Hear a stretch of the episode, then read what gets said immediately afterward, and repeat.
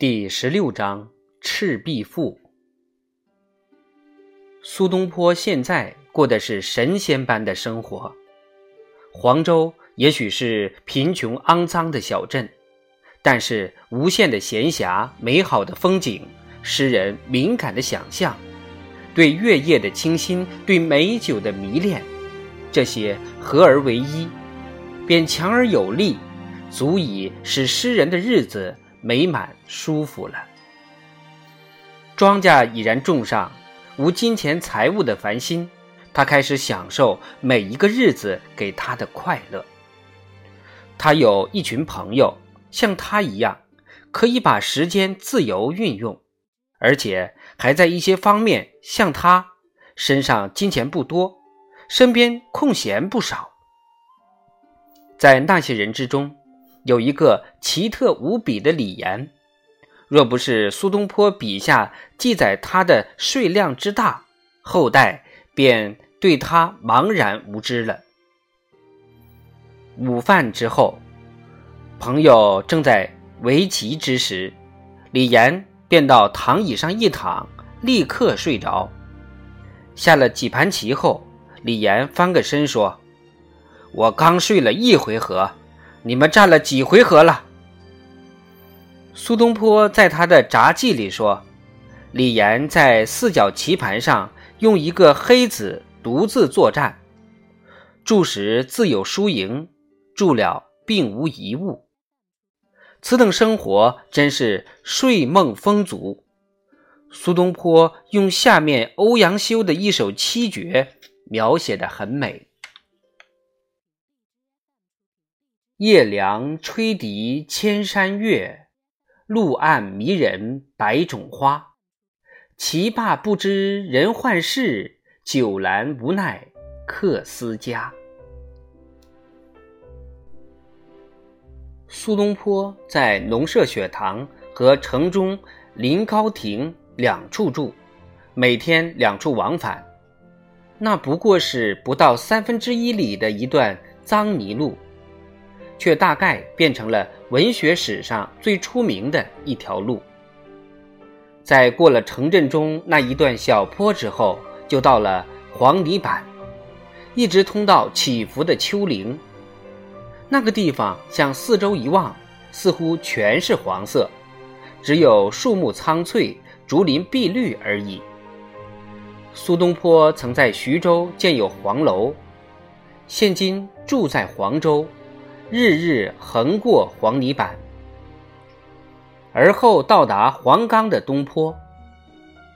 他已经脱去了文人的长袍，摘去了文人的方巾，改穿农人的短褂子，好使人不能辨识他士大夫的身份。他每天来往走这段路，在耕作之暇，他到城里去，喝得小有酒意，在草地上躺下便睡。直到暮色沉沉时，好心肠的农人把他叫醒。有一天，他喝醉之后，写出了一首《流浪汉狂想曲》，名为《黄泥板词》。其结尾部分如下：朝夕黄泥之白云兮，暮宿雪堂之青烟。喜鱼鸟之没于惊兮，幸樵苏之我慢。初备酒以行歌兮，忽放帐而醉眼。草为阴而快为枕兮，木华堂之清艳。分坠露之湿衣兮，生素月之团团。感父老之呼叫兮，恐牛羊之语见。于是决然而起，起而歌曰：“月明兮，星兮，盈于往兮，见于归。岁既晏兮，草木肥。归来，归来兮，黄泥不可以久兮。”但是。他和酒友的夜游却引起了有趣的谣言，不但在当地，连宫廷都知道了。也兴喜饮酒夜游。这种生活才使他写出了不朽的杰作，有诗也有散文。他那篇《牛肉与酒》的小文，记的就是一件异乎寻常的荒唐夜游行径。今日与数客饮酒，而纯臣是质。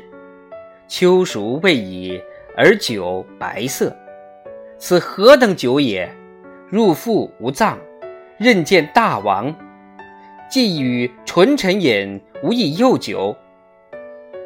西林耕牛是病足，难以为治。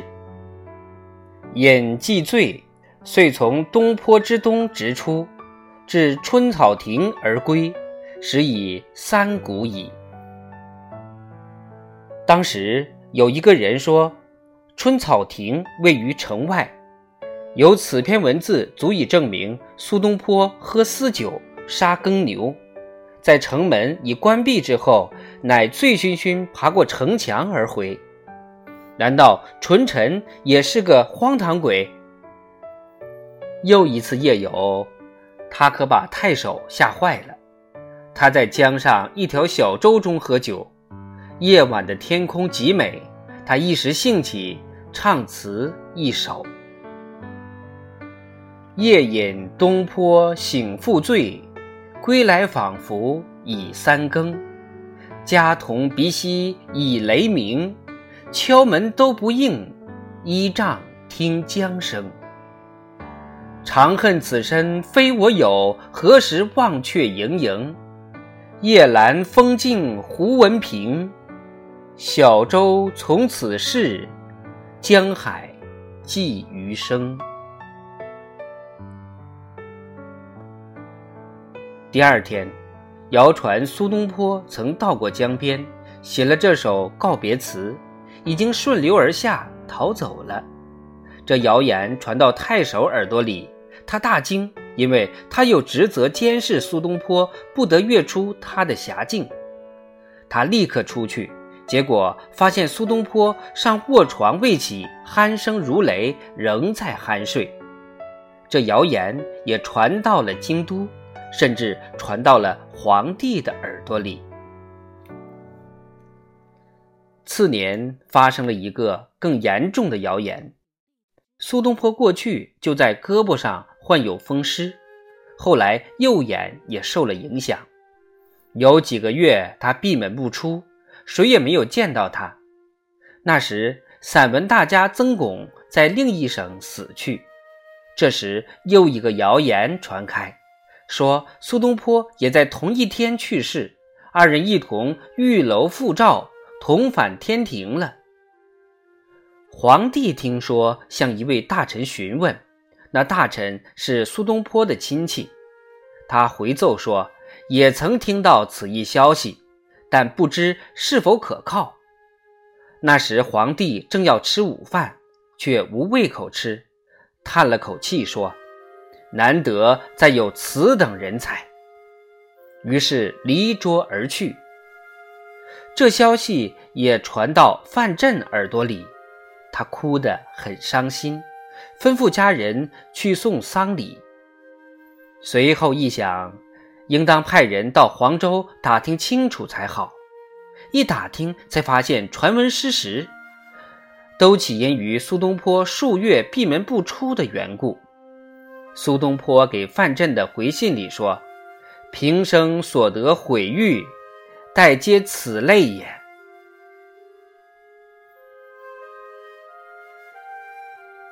苏东坡这种解脱自由的生活引起他精神上的变化，这种变化遂表现在他的写作上。他讽刺的苛酷、笔锋的尖锐，以及紧张与愤怒。全已消失，代之而出现的，则是一种光辉、温暖、亲切、宽和的诙谐，憨甜而成熟，透彻而深入。倘若哲学有何用处，就是能使人自我嘲笑。在动物之中，据我所知，只有人猿能笑。不过，即使我们承认此一说法，但我信而不疑的是，只有人能嘲笑自己。我不知道我们能否称此种笑为神性的笑。倘若希腊奥林匹亚圣山的神也犯人所犯的错误，也有人具有的弱点，他们一定常常自我嘲笑吧。但是，基督教的神与天使，则绝不会如此，因为他们太完美了。我想，若把自我嘲笑这种能力称为沦落的人类唯一自救的美德，该不是溢美之词吧？在苏东坡完全松弛下来而精神安然自在之时，他所写的随笔杂记就具有此种纯干的诙谐美。他开始在他的随笔里写很多漫谈偶记。既无道德目的，又乏使命作用，却成了最为人喜爱的作品。他写了一篇文字，说自己的贫穷，又说到他门人的贫穷。他说：“马孟德与仆同岁月生，少仆八日。是岁生者无富贵人，而仆与孟德为穷之冠。”既无二人而观之，当推孟德为首。另有一篇随笔是两个乞丐的故事，有二错大香与言志。一云：“我平生不足为饭与睡耳，他日得志，当饱吃饭了便睡，睡了又吃饭。”一云：“我则异于事。”当吃了又吃，何暇复睡也？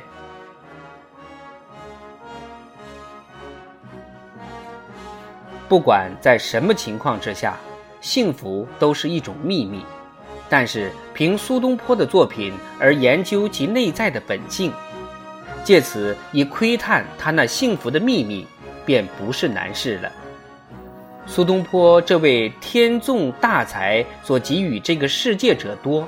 而所取自这个世界者少，他不管身在何处，总是把稍纵即逝的诗的感受赋予不朽的艺术形式，而使之长留人间。在这方面，他丰裕了我们每个人的生活。他现在所过的流浪汉式的生活，我们很难看作是一种惩处，或是官方的监禁。他享受这种生活时。给天下写出了四篇他笔下最精品的作品，一首词《念奴娇·赤壁怀古》，又名《泪江月》，也以“大江东去”著称；两篇《月夜泛舟》的前后《赤壁赋》，一篇《继承天夜游》。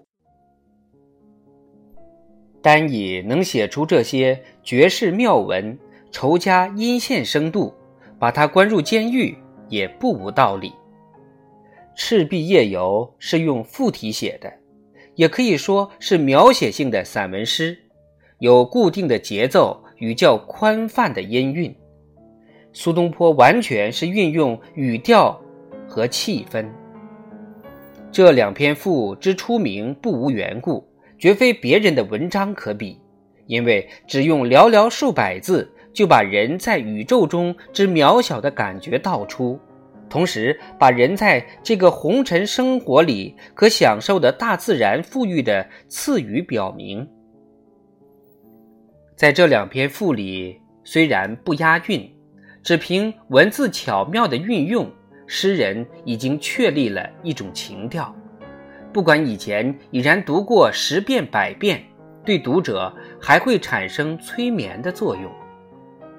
人生在宇宙之中渺小，表现的正像中国的山水画。在山水画里，山水的细微处不易看出，因为已消失在水天的空白中。这时，两个微小的人物坐在月光下闪亮的江流上的小舟里。由那一刹那起，读者就失落在那种。气氛中了。